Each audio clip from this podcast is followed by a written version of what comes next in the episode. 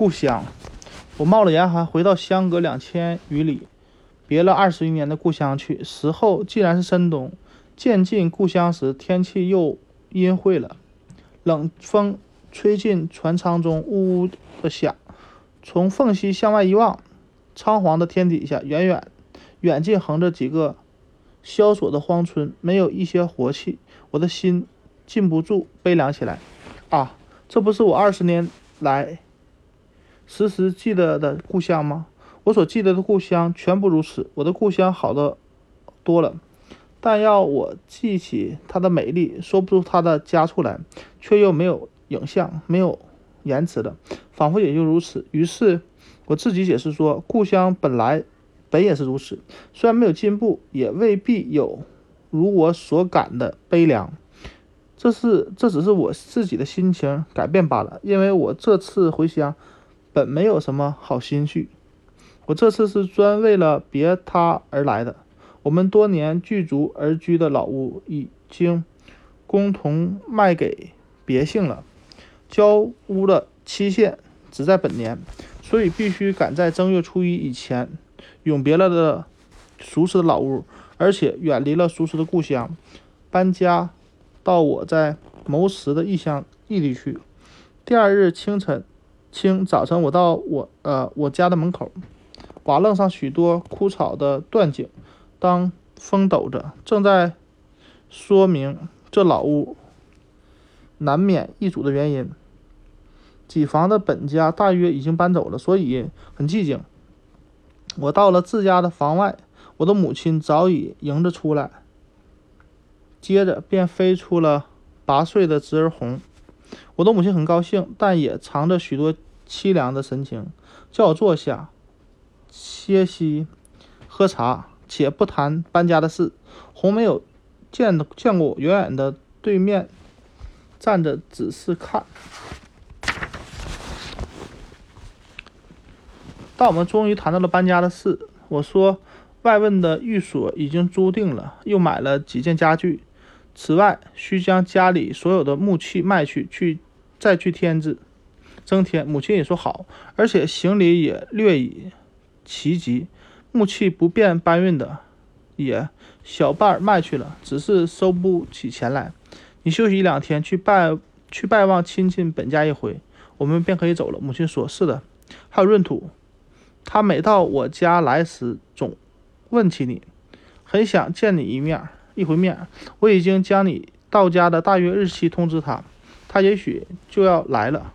这时，我的脑脑里突然闪出一幅神异的图画来：深蓝的天空中挂着一轮金黄的圆月，下面是海边的沙地，都望着一望无际的碧绿的西瓜。期间有一个十一二岁的少年，项戴银圈，手捏一柄钢叉，像一匹茶，尽力。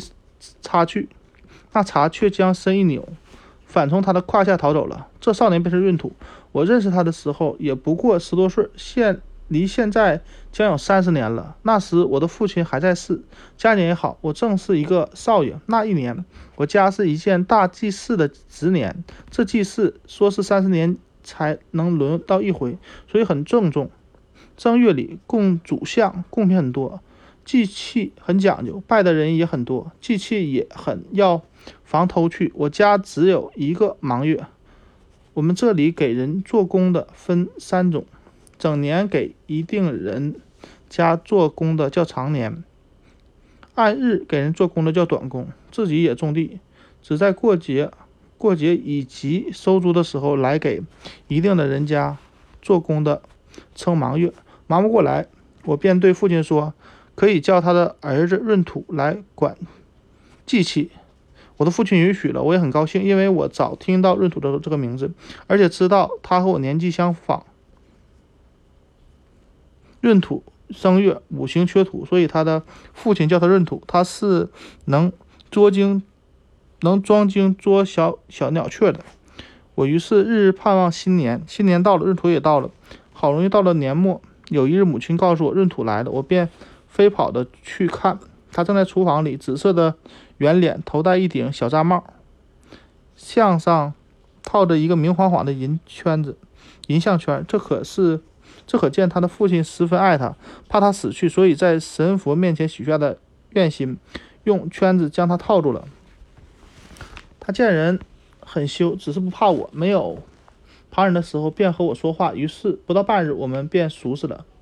我们那时候不谈，不知道谈些什么，只记得闰土很高兴，说是上城之后见了许多没有见过的东西。第二日我便要他捉鸟，他说这不能，需大雪下了才好。我们沙地上下了雪，我扫出一块空地来，用短棒支起一个大竹大竹的边，撒下屁股。看鸟雀来吃时，我远远的将附在棒上的绳子枝一拉，那鸟雀就照在竹边下了，什么都有：盗鸟、角鸟、鹌鹑、贝兰、蓝贝。我于是又很盼望下雪。闰土又对我说：“现在太冷，你夏天到我这里来，我们日里到海边捡贝壳去，红的、绿的都有，都见啊，鬼见。”怕也有，观音手也有。晚上我和爹管西瓜去，你也去管贼吗？不是，走路的走路的人口渴了，摘一个瓜吃。我们这里不算是不算偷的，要管的是灌猪、刺猬、茶。月亮底下，你听，啦啦的响，茶在咬瓜了，你便扎了胡茬，捏着胡茬，轻轻的去走去。那时。啊，我那时并不知道这所谓的茶是什么样一个东一件东西，便是现在也没有知道，只是无端的觉得状如小鬼而很凶凶猛。它不咬人吗？有胡茬呢。走到了，看见茶你便刺。这畜生很犀利，到你奔返，反从胯下穿了。它的皮毛是油一般的滑。我素不知道天下有这种这些许多新鲜事，海边有许有如许五色的贝壳，西瓜有这样危险的经历。我单前啊，我先前单知道他在水果店里出卖罢了。我在沙地里，潮汛要来的时候，就有许多跳鱼，只是跳，都有青蛙似的两个脚啊。闰土的心里有无穷无尽的新奇的事。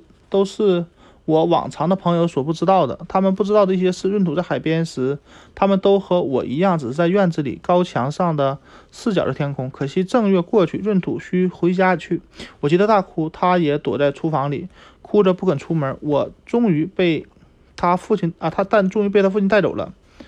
他后来还托他的父亲带给我一包贝壳和几只很好看的羽毛。我也。赠送他一两件东西，但从此没有再见面。现在我的母亲提起了他，这我的儿时的记忆忽而全部闪电似的书生过来，似乎看到我美丽的故乡了。我应声说：“这好好极，这这好极。”他怎样？他他境况不是很如意。母亲说着，便向房外看，这些人又来。说是买木器，顺手也就随便拿走了。我得去看看。母亲站起身出去了。门外有几个女人的声音，我便招红走进面前，和他闲话，问他可会写字，可愿意出门。我们坐火车去吗？我们坐火车去。船呢？先坐船。哈，这模样了，胡子这么长了。一声尖叫的，啊，尖利的怪声突然大叫起来，我吃了一惊，赶忙抬起头，却见一个颧骨。颧额骨、薄嘴唇、五十岁上下的女人站在我面前，两手搭在排间，没有细裙，张着两腿，正像一个画图仪器里细灵细脚伶仃的圆规。我愕然，不认识了吗？我还抱过你呢。我愈加愕然了。幸而我的母亲也就进来，从旁说：“她多年出门，却啊统忘却了，你该记得吧？”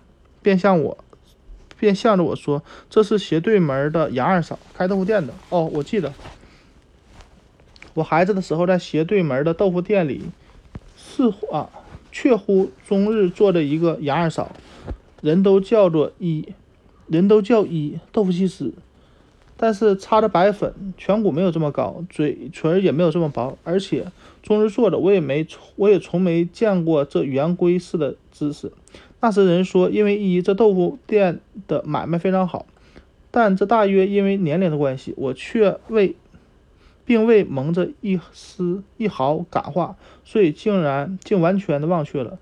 然而圆规很不平，挤出鄙夷的神色，仿佛耻笑法国人不知道拿破仑，美国人不知道华盛顿似的，冷笑说：“忘了，这真是贵人眼高，哪有这事儿？”我我旁哄着站起来说：“那么我对你说，迅儿哥，迅哥，你阔了，搬动又笨重，你还要什么？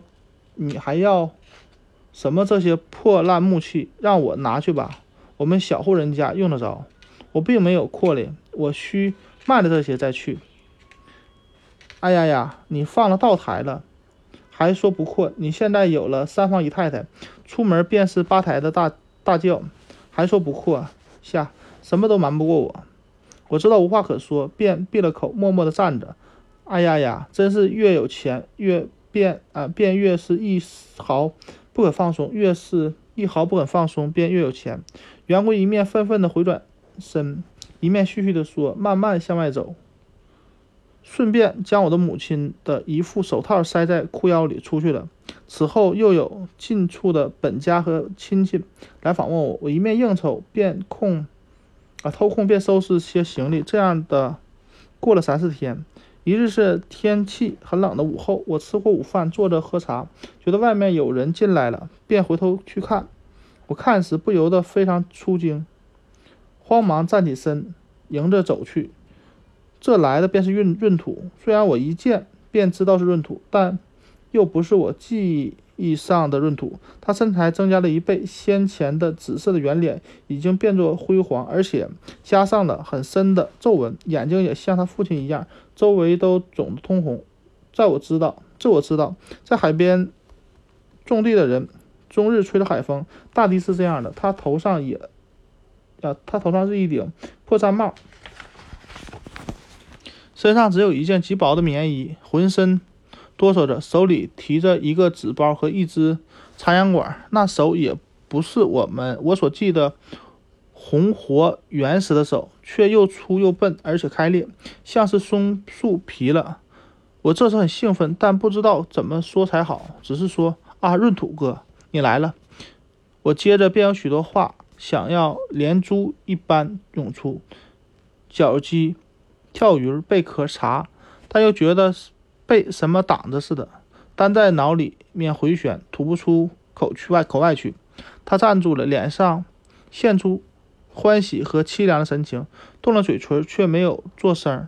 他的态度终于恭敬起来，分明的分道，叫道：“老爷。”我似乎打了一个含蓄，我就知道我们之间已经隔了一层可悲的屏障壁了。我也说不出话。他回过头去说：“水生，给老爷磕头。”便拖出躲在背后的孩子来。这正是一个二年前、二十年前的闰土，只是黄瘦些，颈上没有圆圈罢了。这是第五个孩子。没有见过世面，躲躲闪闪。母亲和红下楼来了，他们大约也听到了声音。老太太，信是早收到了，我实在喜欢的不得了。知道老爷回来，闰土说：“啊，你怎么，你怎么，你这的，你怎的这样客气起来？你们先前不是说不是哥弟称呼吗？还是少舅迅哥？”母亲高兴地说：“哎呀，老太太真是，这成什么规矩了？那时是孩子不懂事儿。”闰土又说，又叫水生上来打哄，那孩子却。害羞，紧紧的只贴在他背后。这就是水生第五个，都是生人，怕也是难怪的。还有红和他去走走。母亲说，红听到这话便来招水生，水生却松松爽爽同他一路去了。母亲叫闰土坐，他迟疑了一会儿，终于就坐了，将长烟管靠在桌旁，递过纸来说：“冬天没有什么东西了，这一点该。”干菜豆倒是自家晒在那里了，请老爷。他问问我，问他的近况，他只是摇头，非常难。第六个孩子也会帮忙，总却总是吃不够，又不太平，什么地方都要钱，没有规矩，收成又坏，种出来的东西挑去卖，总要捐几个钱，折了本儿；不去卖，又只能烂掉。他只是摇头，脸上虽然刻了许多皱纹，却全然不动。仿佛石像一般，他大约只是觉得苦，却又形容不出。沉默了片时，便拿起烟管来，默默地吸烟了。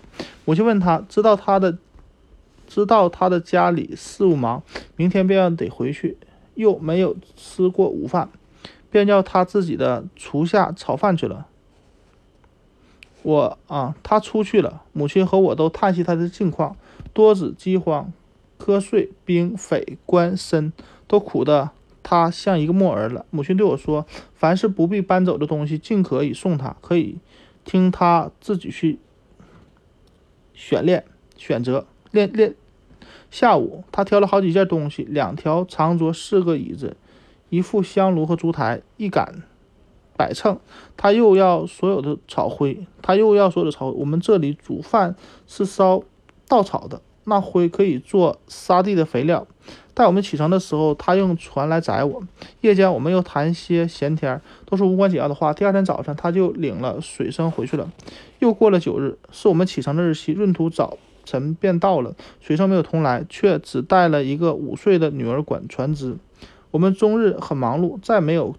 谈天的功夫，来客也不少，有送行的，有拿东西的，有送行兼拿东西的。待到傍晚，我们上船的时候，这老屋里的所有的破旧的大小粗细东西已经一扫而空了。我们的船向前走，两岸的青山在黄昏中都装成了深黛颜色，连着退向船后梢去。红和我靠着船。船窗同看外面模糊的风景，他突然问道：“大伯，我们什么时候回来？回来？你怎么还没有走就想回来了？可是水生约我到他家去玩的。”他睁着大眼睛，黑大的黑眼睛，痴痴的想。我和母亲也有些盎然，于是又提起闰土来。母亲说：“那豆腐西施的杨二嫂，自从我家收拾行李以来，本是每日必到的。前天一在灰堆里。”掏出十来个碗碟来议论以后，便啊便定说是闰土埋着的，他可以在运灰的时候一起搬回家里去。杨二嫂发现了这件事，自己很以很以为功，便拿了那狗气杀的。这是我们这里养鸡的器具，木盘上面有着栅栏，内装石料。鸡可以伸进颈子去捉，狗却不能，只能看着气死。鸡啊，飞也似的跑了。亏一装的这么高低的小凳，竟跑得这样快。老屋离我愈远了，故乡的山水也都渐渐远离了我，但我却并不感到怎样的留恋。我只觉得我四面有看不见的高墙，将我孤身。隔成孤身，使我非常气闷。那西瓜地的银圈、银项圈的小英雄的影像，我本来十分清楚，现在却突的模糊了，又使我非常悲哀。母亲和红豆睡着了，我躺着听船底吱吱的水声。我知道我在走路，知道我在走我的路。我想，我竟与闰土隔绝到这种地步，但我们的后边还是一气。红不是正在想念水声吗？我希望他们不再像我，又大家。隔膜起来，然而我又不愿意他们因为要一切都如我的辛苦辗转而生活，也不愿意他们都如闰土的辛苦麻木而生活，也不愿意都如别人的辛苦资折而生活。他们应该有新的生活，为我们的，为我们所谓经生活过的。我想到希望，突然害怕起来。闰土要香炉和灶台的时候，我还暗地里笑他。以为他总是拜崇拜偶像，什么时候却不忘却？现在我所希望的，不也是我自己手制的偶像吗？只是他的愿望切近，我的愿望茫远罢了。我在朦胧中，眼前展开一片海边碧绿的沙地来，上面深蓝的天空中挂着一轮金黄的圆月。我想，希望是本无所谓的，无所谓。无的，这正如地上的路，其实地上本没有路，走的人多了，便也成了路。一九二一年一月。